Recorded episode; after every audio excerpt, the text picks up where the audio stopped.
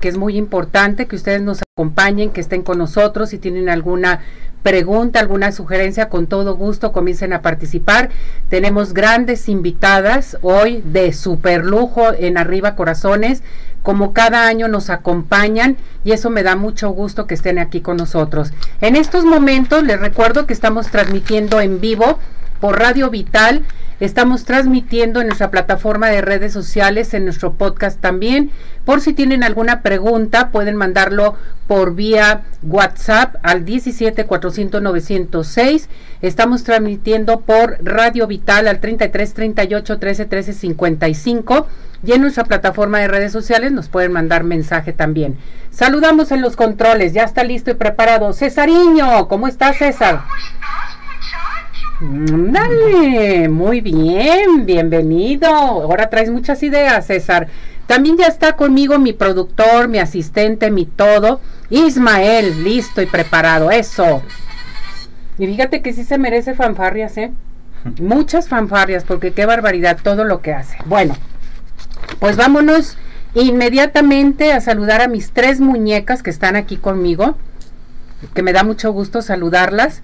Hoy está con nosotros nada más y nada menos les voy a, dar a, conocer que es bien importante que sepa nuestro público, nuestra oncóloga, la doctora Aida Silva. ¿Cómo está, doctora? Muy bien, muchas gracias y gracias por la invitación. Gracias por acompañarnos, por estar con nosotros, mi muñeca. Bienvenida. Es, un placer estar aquí. Seguimos con esto, ¿verdad? Lucha contra el cáncer de mama. Hoy está con nosotros también Gabriela López Zamora. Ella lleva a cabo la formación en psicología de la conducta social de la Universidad de las Américas, tanatóloga de humanizar para sanar al antiguo hospital civil. ¿Cómo está? Muchas gracias, muy contenta, muy contenta de nuevo. gracias, gracias por acompañarnos. Muchas gracias. Doctora Ana Paula Hernández Quintana, ¿cómo está? Bien, con gusto saludarlos. Muchas gracias por la invitación. Especialista en anestesiología, perdón, medicina del dolor, cuidados paliativos, staff del dolor y paliativos de pensiones del Estado, Hospital Mac, eh, Bernardet, el Hospital Bernardet, qué bueno, felicidades. Y bueno, la clínica de mano también, en fin, oiga, hoy tiene más títulos, qué barbaridad. Bienvenida. Gracias, Camila. Gracias, por acompañarnos. bueno, cada año celebramos, no celebramos, sino que conmemoramos lucha contra el cáncer de mama, que yo siento que tenemos que tomar más conciencia respecto a esto, qué es lo que está sucediendo, como que todo lo que hemos pasado hemos dejado de checarnos, de revisarnos, y en ocasiones nos sorprende este tipo de situación.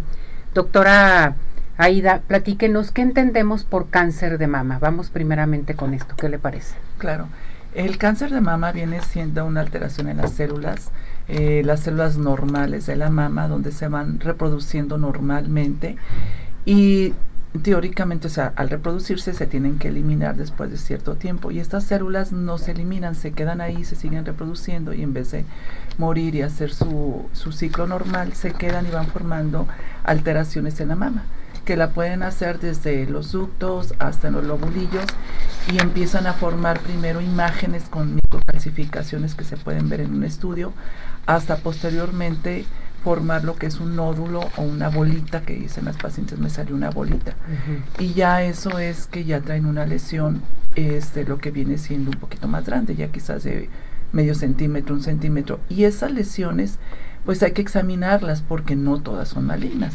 Algunos nódulos salen y pueden ser benignos pero algunos según las características que tienen ya son malignos y es donde tenemos que empezar a hacer pues ya todos los estudios Doctora, ¿y el cáncer de mama da síntomas? Al inicio no. Al inicio es asintomático completamente. Por eso es que es la importancia de estarles diciendo a las mujeres que se hagan sus estudios, dependiendo de la edad, arriba de 40 años su mamografía, porque podemos encontrar solamente la imagen, que son como unos puntitos blancos que les llamamos microcalcificaciones y que no se siente nada. La paciente no se palpa nada, no tiene dolor, no tiene nada. Sin embargo, si tiene dolor, no quiere decir que no tenga cáncer o al revés, puede tener la combinación. Y ya los síntomas son cuando el tumor o la lesión está más avanzada, que es se palpan el nódulo, pueden tener secreción por el pezón con sangre, hay hundimiento en lo que es la piel o en el pezón y empiezan a tener en ocasiones cuando es un cáncer inflamatorio, que es otro tipo de cáncer, eritema o color rojo de la mama y es la piel como indurada, roja, color naranja que le llamamos, y que se puede confundir con una infección. Entonces la tratan con antibiótico y es un cáncer. Entonces ya esos síntomas es cuando la lesión es más avanzada o cuando es un cáncer inflamatorio. También se puede sentir en la axila los nódulos que son los ganglios. La detección oportuna de cáncer entonces es importante esto, o sea, hacerte tus exámenes, en fin, doctora. Así es, es muy importante. El eco y la mamografía son los dos estudios como básicos, dependiendo de la edad. Si es una paciente joven, puede hacerse un eco y ya si vemos que hay alteraciones, una mamografía. Si en ninguna de las dos sale clara la lesión, se puede pedir una resonancia o algún otro estudio más avanzado. Ahorita, anteriormente se decía que, bueno, pues como que las personas mayores eran las del cáncer, ¿no? Se ha visto que la edad promedio son 55 años, pero hay pacientes desde los 25 años, muy jóvenes. Ha habido hasta 19 y ahorita tengo la más jovencita que tengo ahorita es de 28 años. Y desafortunadamente sí iba ella a hacerse sus estudios, pero bueno, le veían el estudio, la edad y decían, no, este es una algo benigno y le dejaron casi siete meses evolucionar, entonces ya cuando llegó ya trae una lesión avanzada, entonces ya ocupa pues otro tipo de tratamientos, entonces sí es muy importante, si tienen sobre todo antecedentes de cáncer en pacientes como hermana o mamá, no sé, que lo tuvieron a los 40 años, ellas tienen que estudiarse y hacerse estudios 10 años antes o si tienen también antecedentes de cáncer de ovario que se relaciona mucho, también tienen que hacerse estudios a edad más temprana. Simplemente con que vayan a la atención con un especialista, porque desafortunadamente, o sea, estas pláticas deben de ser tanto para la población general y a veces también para los médicos generales, para el sector salud, porque ellos son los primeros que lo captan.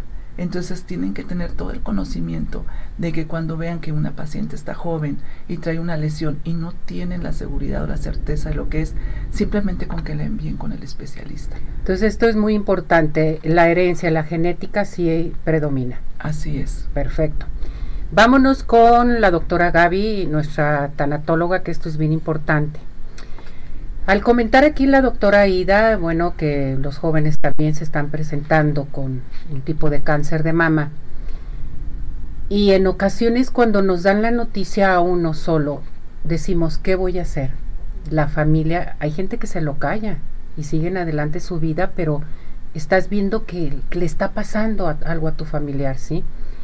¿Cómo comunicar en un momento dado esta, esta noticia, ¿sí? Este malestar que tiene la paciente? O el familiar. Sí, nosotros tenemos que tomar en cuenta que entramos en estado de shock, ¿no? En el momento en que nos dan una noticia de ese calibre, eh, entramos en estado de shock, el cual es un mecanismo de defensa que nos mantiene en alerta, es como, es como cubrirnos, como decir, ahorita no te la creas y espérate tantito, ¿no? Entonces, el, la noticia se tiene que, dar en acompañamiento, es mucho mejor en acompañamiento, en un lugar en donde se puedan sentar. ¿no? Muchas veces eh, hay momentos en que en los hospitales se, da la noticia en el pasillo y este la persona solita, sin acompañamiento. Entonces, lo mejor eh, en este tema es el acompañamiento, ¿no?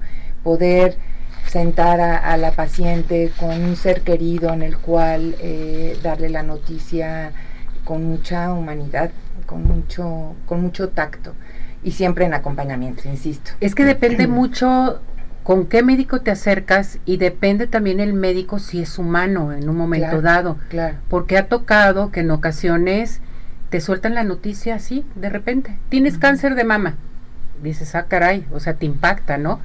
O sea, también el médico debe de ser un médico que sepa de psicología, de tanatología, de qué manera tengo que darles a mis pacientes la información de ello, ¿no? Claro, claro. Nosotros los tanatólogos siempre estamos exhortando a los médicos a que a que se capaciten con nosotros, ¿no? En el Hospital Civil, en donde yo me formé en tanatología, eh, damos pláticas eh, en momentos a los a los médicos y no los piden, ¿eh? ellos no los piden para poder instruirlos de cómo dar una noticia porque bueno, ellos están acostumbrados en su día, en su cotidianidad a, esto, ¿no? Ya se te hace muy fácil. Claro, incluso nosotros también como tanatólogos, pues estamos todo el día atendiendo a los pacientes y estamos con la muerte, ¿no? Estamos tratando con la muerte y entonces los médicos mucho más, ¿no? Ellos es su día a día, entonces eh, es solamente el ayudarlos a, humanizarlos un poquito, ¿no? A, decirles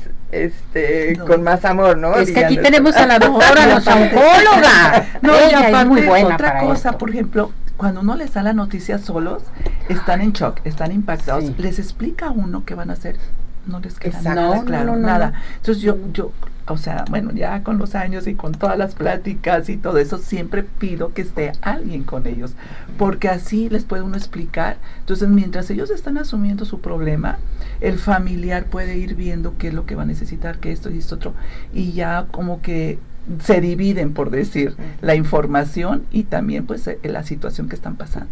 Es que te bloqueas en un momento dado cuando te dan una noticia terrible entonces aquí, al dar la noticia, el papel de la familia es muy importante, ¿verdad? Es muy importante, es este de contención, porque como dice sabiamente la doctora, entran en un estado de shock en donde no están escuchando lo que va a pasar, ¿no? Lo único que ellos están pensando es en la muerte, ¿no? Siempre lo hemos platicado, el, el, que nos den un diagnóstico, sobre todo de cáncer, eh, lo primero que pensamos es en la muerte, ¿no? Entonces es muy importante el papel de la familia, eh, son redes de apoyo, son nuestras redes de apoyo en las cuales lo que no entiende el paciente que está recibiendo el, el diagnóstico, seguramente lo va a, lo va a escuchar el, el ser querido, ¿no? Ser querido. En acompañamiento. También se nos viene a la mente, doctora Ana Paula, el cáncer de mama y dicen, voy a sufrir demasiado, voy a tener muchos dolores, no me voy a poder ni levantar, aunque aquí la doctora dice que el cáncer en ocasiones no, se identifica con tanto dolor, pero en ciertos pacientes siento que sí. ¿Qué nos puede decir? ¿Cómo lo manejan ustedes en un momento dado en la clínica del dolor? Sí, así es. El cáncer de mama, como dice la doctora, como tal no da dolor. Lo que da dolor son las complicaciones mm. o los síntomas secundarios de la quimioterapia o la radioterapia. Sabiendo que pues en una fase aguda eh, la inflamación es la principal causa de dolor o una infección. Y el dolor neuropático. ¿Por qué? Pues porque está lleno, está muy cercano a toda la inervación pues de cuello, de plexo braquial, que puede llegar hasta la axila. Depende mucho del abordaje quirúrgico que se haya realizado, el que no, si le extrajeron cadenas linfáticas, pues también puede crear linfedema, que es una inflamación crónica del brazo adyacente a la, a la mama donde se operó, que también es muy doloroso. Entonces, esto se ve, se debería de ver siempre como un equipo, ¿no? De la mano del oncólogo, del oncocirujano, de tanatología, va dolor. Y eso integra al equipo para poder garantizar el menor sufrimiento posible a todos, por, porque el sufrimiento siempre es colectivo, ¿no? Siempre es la familia con la paciente. Entonces, hay muchos abordajes, hay mucho medicamento, hay mucho intervencionismo en dolor, que ya es tecnología más avanzada, hasta como si fuera una bomba implantable de que todo el tiempo está liberando morfina con anestésico local para tener a la paciente siempre con el mayor confort posible y la calidad de vida más apegada a lo que ella podría recordar como una vida normal. Entonces depende mucho de los síntomas que, que van desde la fatiga, la falta de apetito, el cansancio crónico, eh, la depresión, el dolor, y todo eso engloba cuidados paliativos. No solamente es el dolor eh, físico, sino todos los síntomas que pueden ir acompañados a hasta el insomnio, el hipo, todo lo que vaya apareciendo y se debe de saber que esto es un día a la vez. O sea, o si a lo mejor hoy se acostó perfectamente bien y mañana inicia con algún tipo de dolor neuropático, que sepa que no está sola, que hay expertos que pueden tratar esta, estos síntomas o estas molestias y que no necesariamente son permanentes, sino que pueden ser reversibles. Fíjese que es bien importante lo que usted menciona sobre el dolor. O sea, ya en estos tiempos no hay por qué sufrir de dolor. Todo lo hay, ¿no? Exacto. En un momento dado, si tienes cáncer de mama o algún otro tipo de cáncer y sufres de dolor no por el cáncer, por los padecimientos que se están presentando extras, ¿sí? O, los efectos secundarios. O los efectos secundarios de las quimioterapias, radiaciones, en fin, que ahorita vamos a platicar de ello. O sea, tenemos una alternativa. Siempre. Una alternativa más para esto. Sí. Que se puede ayudar a la gente, pero en ocasiones dicen, es que son muy caros. ¿Qué es lo que tengo que hacer en un momento dado? Sí, eso, pues el costo siempre será elevado más ahora con la crisis de opioides, de falta de opioides que hay en el país desde hace casi todo lo que va del año. Todavía no hay morfina en tabletas en el país.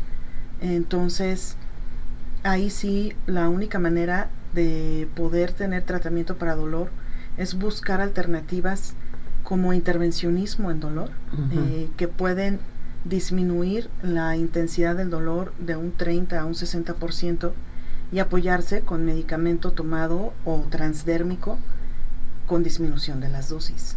Perfecto, esto se me hace muy importante. Vamos con el cáncer de mama. Eh, en un momento dado, doctora, ¿cómo saber que tengo cáncer de mama? O sea, ¿cuáles son los exámenes principales que se debe de hacer una persona?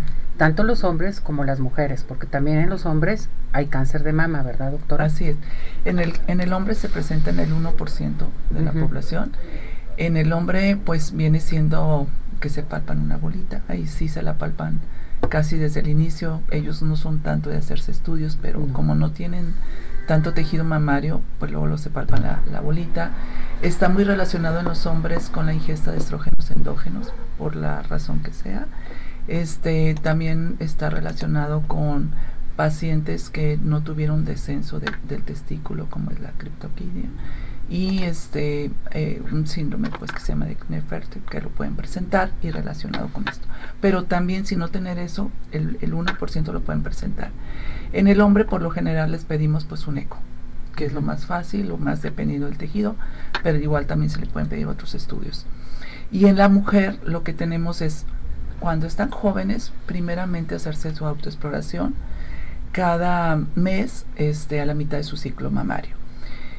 Eh, la OMS nos dice que vamos, no, es, no vamos a encontrar una tumoración en etapa muy temprana cuando se hace la autoexploración. Más o menos encontraremos en 1.5 centímetros la tumoración, pero es como una forma de concientizar a la mujer de que conozca su cuerpo. Entonces al estarse haciendo la exploración va viendo que, que este, cómo está su mama y cuando encuentre algo, alguna alteración, acuda este, con uno. Ya en las mujeres y su ecosonograma en las pacientes jóvenes. Arriba de los 40 años su mamografía es de hacérsela cada año y ahí es donde podemos encontrar una lesión que no se palpe en una etapa 1 de, del cáncer, que es una etapa inicial así, donde quizás con una cirugía conservadora tenga y no necesite este, otros tratamientos. Y se puede acompañar esto de un ecosonograma. Y también si hay alteraciones las cuales no se alcanzan a visualizar porque tenga una mama muy densa, se puede hacer la resonancia magnética de mama donde podemos ver las imágenes ya más claras. Entonces es varias cosas que se pueden hacer, varios estudios. Realmente los de sangre son para ver cómo están ellas en general, pero para lo de detección temprana vienen siendo los estudios de radiológicos. Entonces, si esta paciente tiene, por ejemplo, una mamá este, que tuvo cáncer de mama o de ovario abajo de los 40 años, o su hermana o un hombre, puede tener una posibilidad de un cáncer hereditario.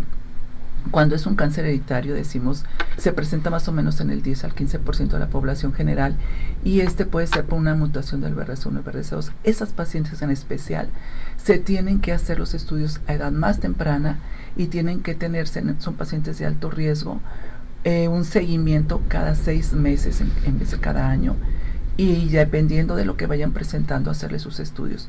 Cuando es un cáncer familiar es que varias personas de la familia tuvieron cáncer de varios tipos, pero también tienen que estar como en, en, seguimiento, ¿sí? en estarlas tratando de, de, ver que no tengan ningún problema. Y el cáncer que es en la única persona de la familia, que es un espontáneo, pues es donde entrarían con arriba de 40 años sus estudios este, de screening. ¿sí? Hay factores de riesgo, eh, como los que ya mencioné ahorita, que es la antecedente de cáncer, también cuando tienen una primera menstruación muy temprana y una última menstruación a edad eh, arriba de los 55 años, mm. así algunas pacientes lo hay, tiene una exposición a estrógenos muy grande, entonces es un factor de riesgo. Para cáncer de mama hay que hacerse también sus estudios este, arriba de los 40 años. El tabaquismo, la obesidad, el estrés, el no lactar, el no tener hijos a edad temprana, que ahorita pues antes decían 35 años mujer añosa para, para tener hijos y pues ahorita ya nadie los quiere tener a edad temprana, ¿no? O sea, como que... No, ya no. Ya no, si es que quieren tener, ¿verdad? Entonces todos esos son factores de riesgo que deben de, de cuidar, hacer ejercicio, este, pues sobre todo mantener un peso eh, que no sea, tratar de evitar la obesidad, que no nada más es para cáncer de mama, para salud y para todo. Entonces ya todo esto nos va a dar como la pauta qué le vamos a pedir a la paciente y cuáles son los estudios que para la edad se le pueden pedir, porque también se le pide una, mamografía a una paciente de 25 años, son mamas densas que no nos van a dar una imagen clara y que la vamos a arriesgar estar teniendo demasiado tiempo la, la exposición al estudio. Entonces hay que revisar muy bien el caso. Perfecto. Dentro de la tanatología, Gaby, a mí se me hace muy importante cómo llevar a cabo sí, la ayuda hacia el paciente y también los familiares en el manejo de la angustia, la ansiedad, el estrés, el que estén llorando, el que, como decíamos, a veces amaneces bien, a veces amaneces mal. Tienes que estar sobre un tanatólogo para que te pueda llevar a este sobresalir este tipo de, de situación que estás pasando? Sí, definitivamente.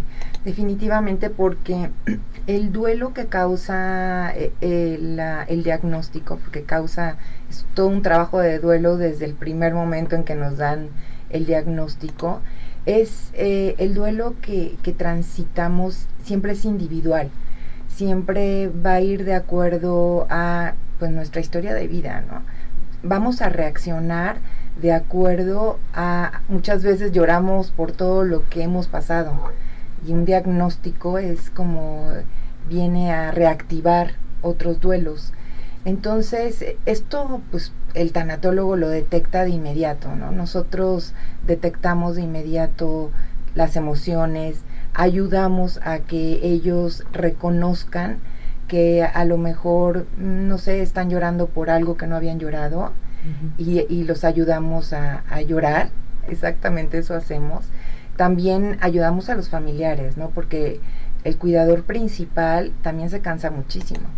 A veces cuando llegan de quimioterapia y hay una persona, solamente hay una persona que los está cuidando.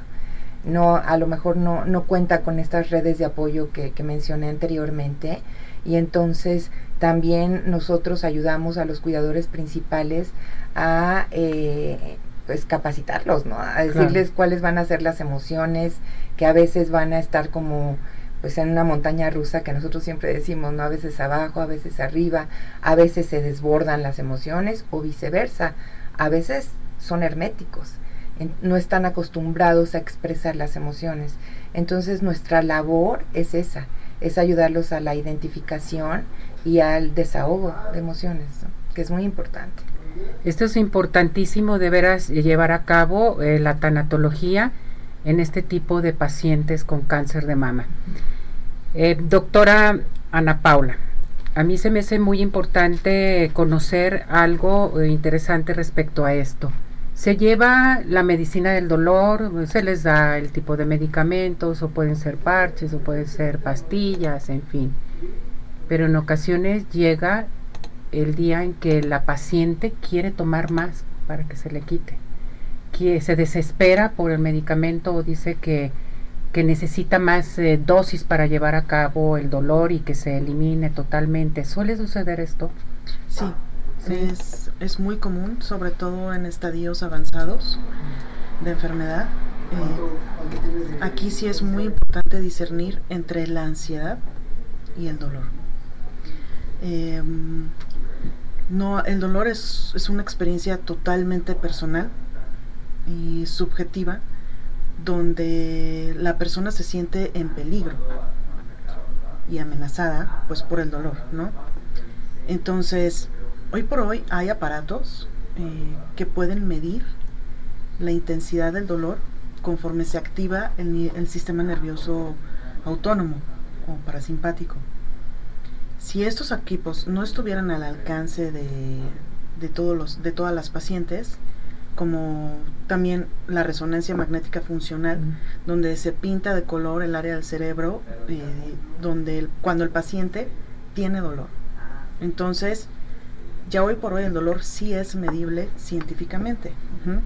Si no estuviera al alcance y, y, percibimos un componente de ansiedad muy importante en las pacientes o depresión, esto lo, solamente se logra con la ayuda de tanatología, de psicología, de psiquiatría, para poder discernir. Pero sí, siempre se, se le debe de creer a la paciente. Si la paciente dice que tiene dolor, lo tiene. Lo tiene. Entonces, sí, las dosis se pueden escalar muy fácilmente. Hay medicamento que se le llama de rescate y los rescates como tal, pues no tienen un horario, ni tienen una dosis tope al día y dependiendo los rescates que necesite en tres días, se reajustan las dosis que tomará cada 24 horas para que no tenga molestia. Si llegara el momento en que ni a pesar de todo el medicamento se controla el dolor, entonces aquí en México existe algo que se llama sedación paliativa, que es dignidad al final de la vida, para mitigar el síntoma que no se pudo controlar. Es decir, cuando los efectos secundarios son tantos por el medicamento que la paciente estará dormida la mayor parte del día, sabiendo lo que esto pues conlleva. No es nada apegado a algo fisiológico normal, ¿no? Porque si de por sí a lo mejor comía menos, pues ahora todo el día dormida comerá mucho menos, se debilitará mucho más, tendrá mucho menos ganas de estar alerta y si se le quita el medicamento y despierta y despierta en un grito de dolor, pues eso ya tampoco es vida. No. Entonces, siempre hay algo que hacer sabiendo que de la mano de la mayor dosis de medicamento, el efecto secundario será mayor. Perfecto. Esto es bien importante que lo escuche, lo sepa nuestro público, cómo tratar a un paciente, cómo tratar de veras a tu familiar que nos, nos tenemos que adaptar nosotros a ellos, no ellos a nosotros. En ocasiones suelen suceder hasta pleitos en un momento dado o enojos con el paciente, en fin, pero hay que comprenderlo y llevar a cabo este tipo de situación, esta, este cáncer de mama que es multidisciplinario, ¿verdad, doctora? Eso es lo, lo, que estaba pensando ahorita que estaba escuchando, o sea, es que definitivamente esto es multidisciplinario, o sea, no puede uno trabajar solo. Por ejemplo, la nutrióloga también que es tan importante, o en un momento dado si por algo ya no puede eh, pasar el alimento porque tenga problemas con, con, sus dientes y todo eso por la quimioterapia, gingivitis, todo eso, pues el, el dentista que nos tiene que apoyar, o a veces terminan hasta poniendo alguna sonda para poder alimentar a la paciente que no es la mejor calidad de vida, pero pues a veces es necesario. Una, una sonda de gastrostomía para alimentarla.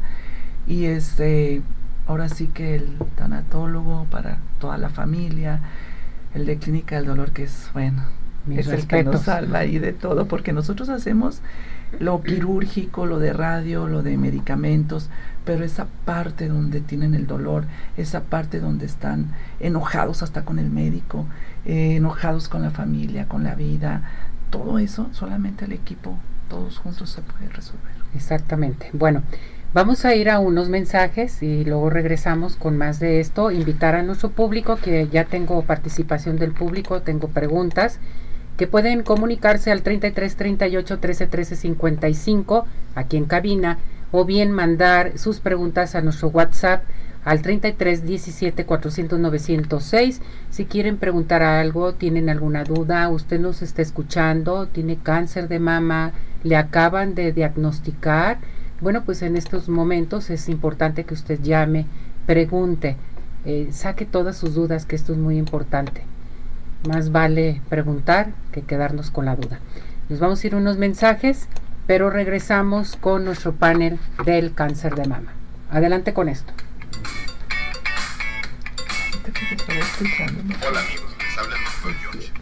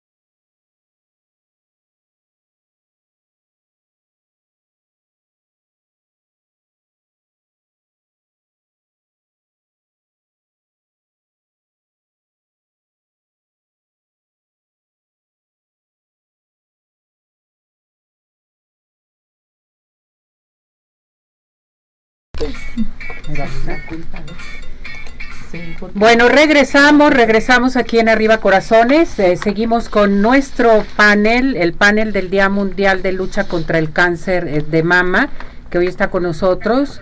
Bueno, eh, la doctora Ana Paula Hernández Quintana, especialista en anestesiología. Felicidades, porque hoy es día del anestesiólogo. Felicidades a todos ellos que nos hacen felices cuando tenemos que llevar a cabo una operación, un tratamiento. Ahí va la anestesia, ¿verdad? Claro. Eso es bien importante. Eh, nuestra tanatóloga Gabriela López Zamora y la doctora, nuestra oncóloga, la doctora Ida Silva, que tiene añales con nosotros aquí en Arriba Corazones. Ay, no diga eso. Se van a sacar las cuentas. No, que no saquen las cuentas porque están guapísimas. Cada año que vienen están mejor. Qué barbaridad. Esa es vida. Gracias. Llevar la vida como debe de ser. Muchas gracias. Me voy con participación del público. Patricia Ramírez Quevedo dice, ¿el estrés puede ser una causa de cáncer, Gaby? Y yo creo que esa pregunta sí la, la responde la, la doctora. Ajá, sí. Bueno, lo que pasa es que hay estudios donde se ve que el estrés crónico baja las defensas. Entonces, al bajar las defensas, el aparato inmunocompetente no puede responder bien a lo que vendría siendo una pequeña lesión. Por ejemplo, las células al estarse multiplicando, el aparato inmunocompetente entra al quite, como quien dice, para que no se vaya por otro lado.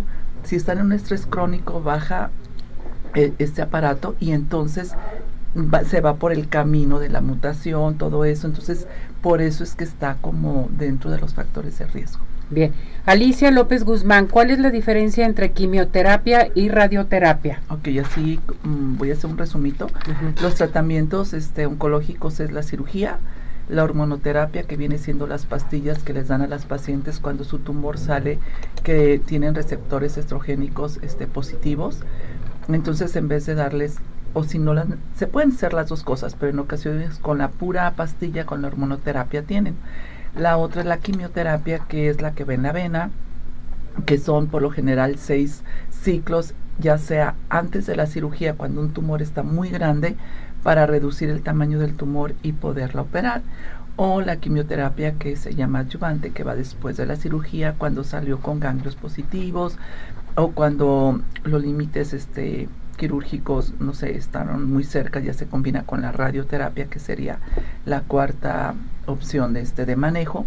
Y la quimioterapia también depende mucho del tipo de tumor. Aparte de decir, el tumor es un ductal o un lobulillar, se hace algo que se llama biología molecular, que es la inmunistoquímica.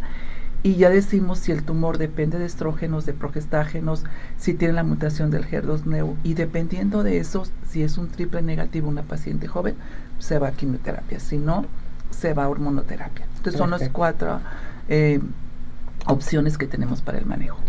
Bien, me voy con la doctora Ana Paula. Le preguntan, eh, ¿los medicamentos dentro de la medicina del dolor pueden llegar a ser resistencia? No, ¿No? mm, como tal no se le llama resistencia.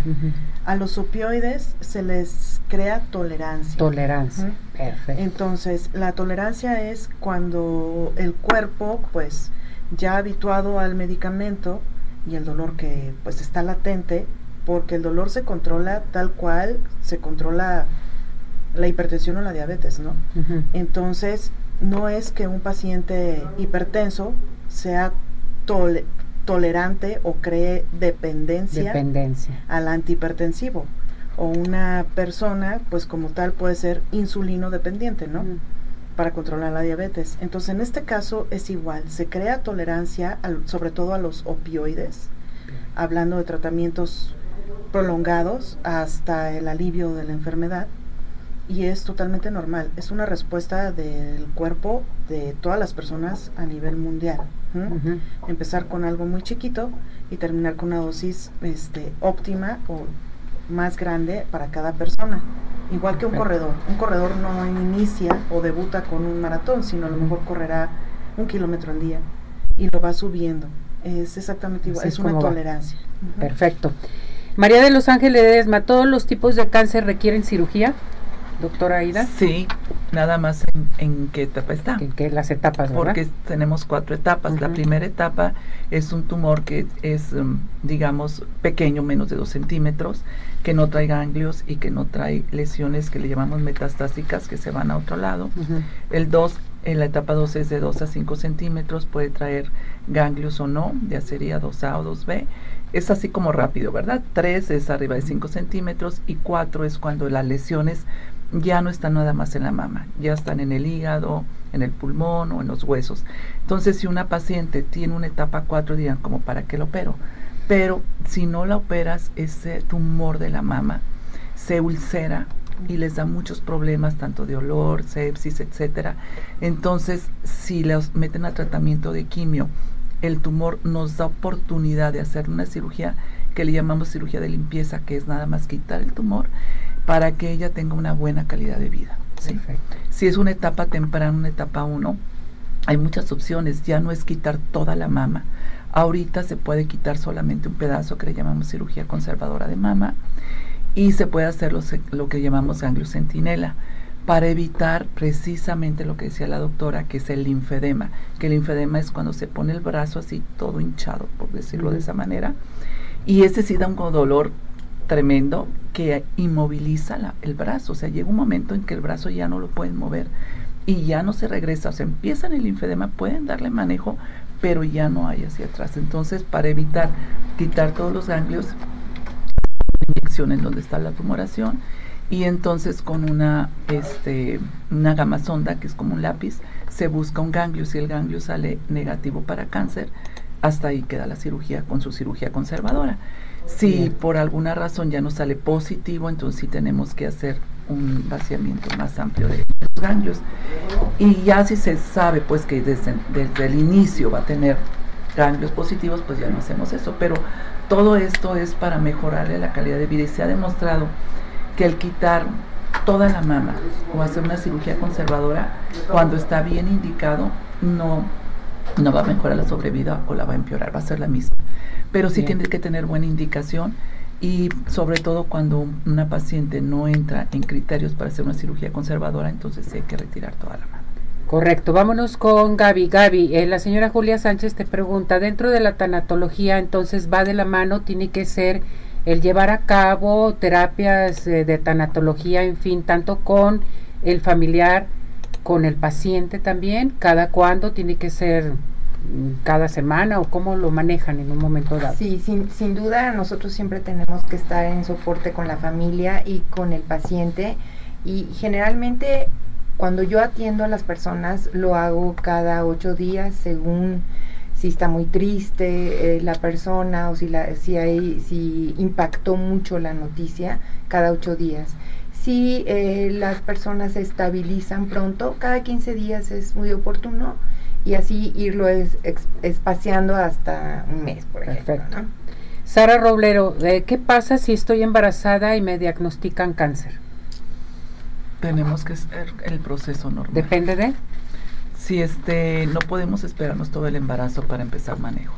Ah, perfecto. Hay que revisarla, hay que ver en qué, este, cuántos meses tiene de gestación y si es quirúrgico, pues intentar hacer la cirugía con, pues los anestesiólogos saben cómo manejar este, todo lo que es el, la anestesia y todo eso para tratar de evitar que, que se venga el producto, ¿verdad? Bien, rápidamente damos su teléfono, doctora Aida, por favor. Sí, es 333 17 16 482.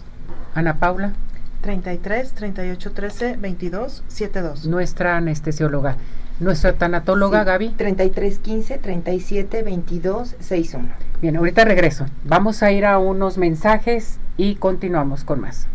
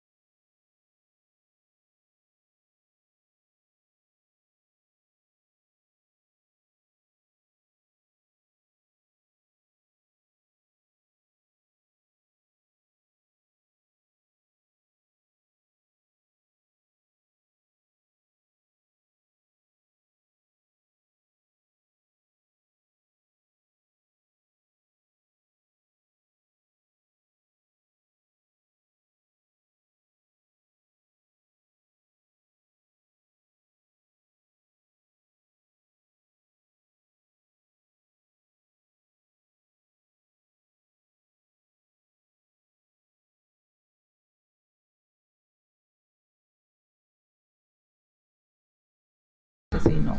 A mí sí pónmelo, si yo si me tardo con una media hora. pues, Ahí vamos. Tenemos poquito. Bueno, regresamos, regresamos para finalizar este panel de lucha contra el cáncer de mama. Es bien importante. Vámonos con la llamada de la señora Alma Gutiérrez. Tengo 54 años, tengo los conductos mamarios crecidos y el pezón. Me sale el líquido cafezoso de la mama derecha. Ambas mamas están llenas de líquido y no me dan solución. ¿Qué opinan? ¿Me pueden ayudar? Y favor de dar sus datos. Ahorita se los damos nuevamente.